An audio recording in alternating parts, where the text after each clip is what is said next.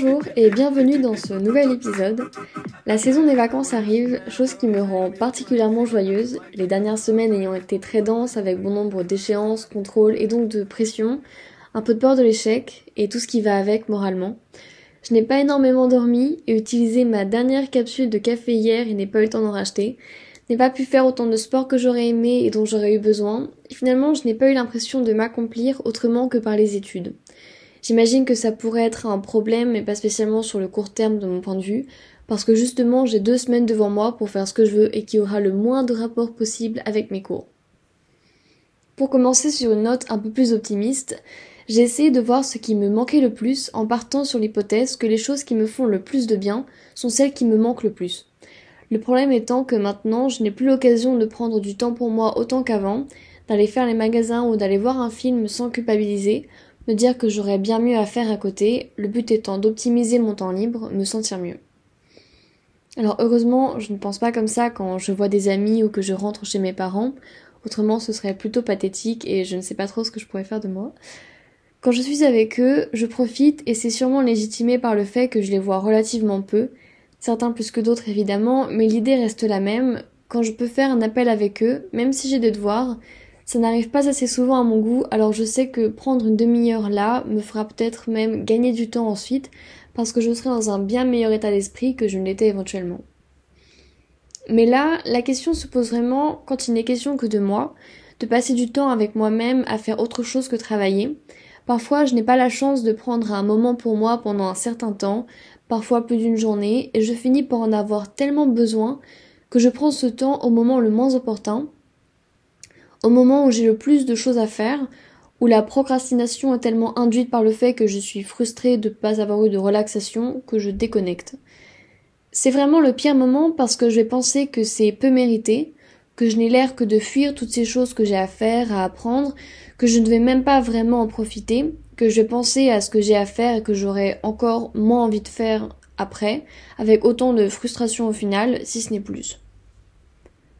J'ai essayé de trouver quel était le meilleur moment pour prendre du temps pour moi, comment l'utiliser pour que je me sente vraiment mieux après, prête à être productive et pour aussi longtemps que possible, parce que je suis habituée à ces élans de motivation qui durent une demi-heure et après lesquels je me sens de nouveau comme si j'étais submergée.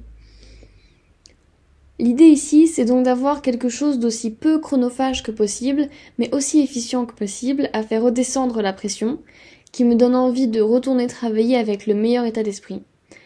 Si c'est quelque chose qu'en plus je peux valoriser, qui va me donner cette impression de m'accomplir, c'est d'autant mieux. Je pense dans un premier temps à la méditation. Ça fait plus ou moins un an, je pense, que j'ai commencé à méditer avec plus ou moins de régularité au début, mais de plus en plus maintenant que le besoin s'en fait sentir souvent. C'est tellement efficace et bénéfique pour moi que je remarque que même sans y penser parfois, je me retrouve à me concentrer sur ma respiration pour me vider la tête, laisser toutes mes idées passer sans y prêter d'intérêt particulier, ni positif ni négatif, juste une conscience neutre du fait que j'ai la tête pleine, conscience de chaque idée qui arrive dans ma tête, mais pas décider à les arrêter, à traiter chacune méthodiquement, mais vraiment les laisser passer. Je vois ça un peu comme si je me plaçais en spectateur de ce qui m'arrive pendant un moment, et que je ne voulais pas interférer, porter le moindre jugement sur ce à quoi je pense, qu'au contraire, je ne veux que ce qui est neutre, ma respiration à ce moment-là par exemple, ou une musique de fond. Non seulement je me détends presque immédiatement, mais je me trouve sereine à la fin de ces séances. La semaine dernière, j'ai eu un examen assez important et j'étais terriblement anxieuse. Je ne pouvais plus réviser mes fiches sans penser au fait que j'allais vraiment m'en vouloir si je le ratais. J'ai médité un peu avant mon examen et j'ai laissé passer mentalement toutes ces idées qui me ralentissaient et m'empêchaient d'y voir clair pour retrouver une pensée plus cartésienne en arrivant devant ma copie. De tous mes amis, je crois que j'étais celle qui était la moins stressée et je m'en suis d'autant plus rendu compte que j'ai pu constater que tous les gens sur le point de faire un contrôle dans une amphi secouent leurs pieds, leurs crayons font grincer le strapontin d'à côté. J'avais jamais remarqué ça à ce point, donc je pense que j'y contribue grandement d'habitude. J'essaie de méditer dès que j'en ai besoin, au moins une fois par jour, dans un environnement calme, quand j'ai un minimum de temps devant moi. Autrement, si j'en suis vraiment incapable, si je ne peux pas concentrer mon esprit sur l'avant de mon crâne, ma respiration, Si j'ai continuellement des pensées qui m'arrivent en tête et que je ne peux pas avoir cet esprit neutre, un de mes réflexes, je dirais, parce que c'est quasiment ça, c'est d'aller courir.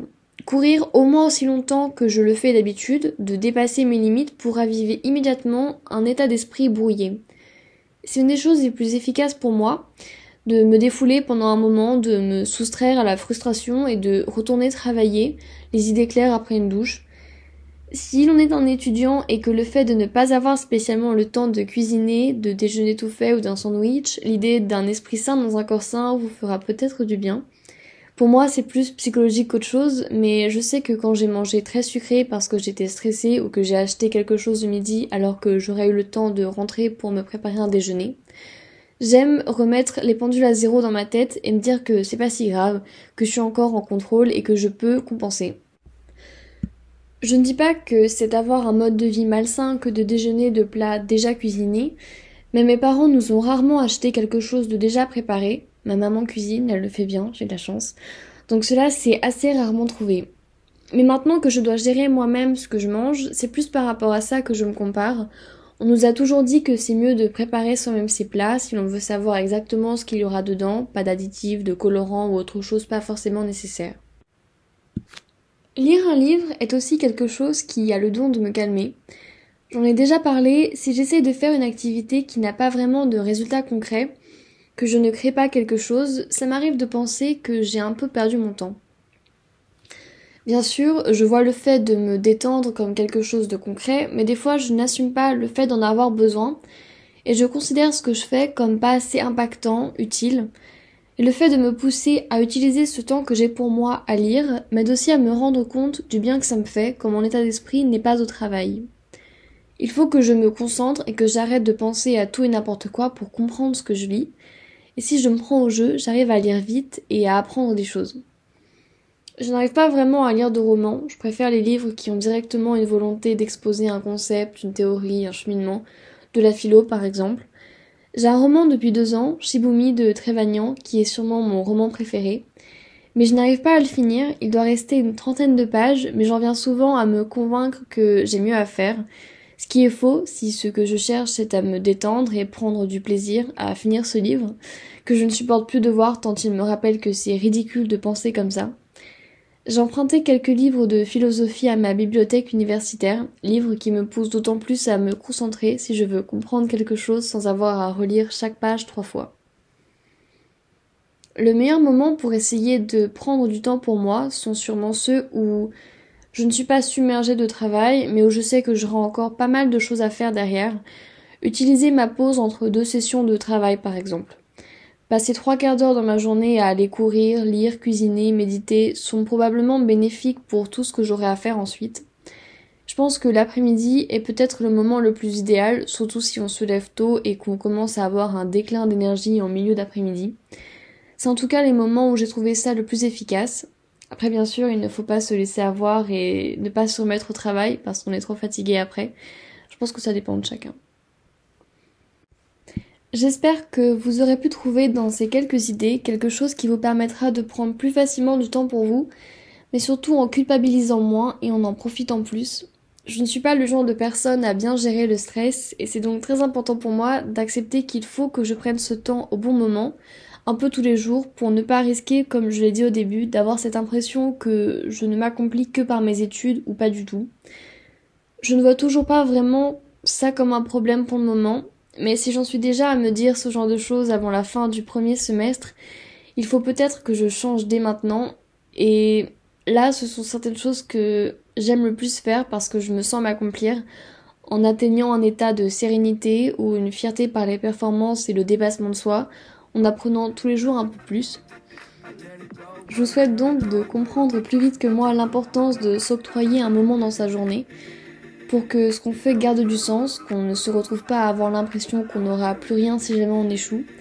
C'est vraiment vers cette idée qu'il faut essayer de garder une sérénité, une constance dans son état d'esprit en dehors de ce qui est influencé par nos études, notre travail, et pour avoir une chance d'y rester positif et motivé.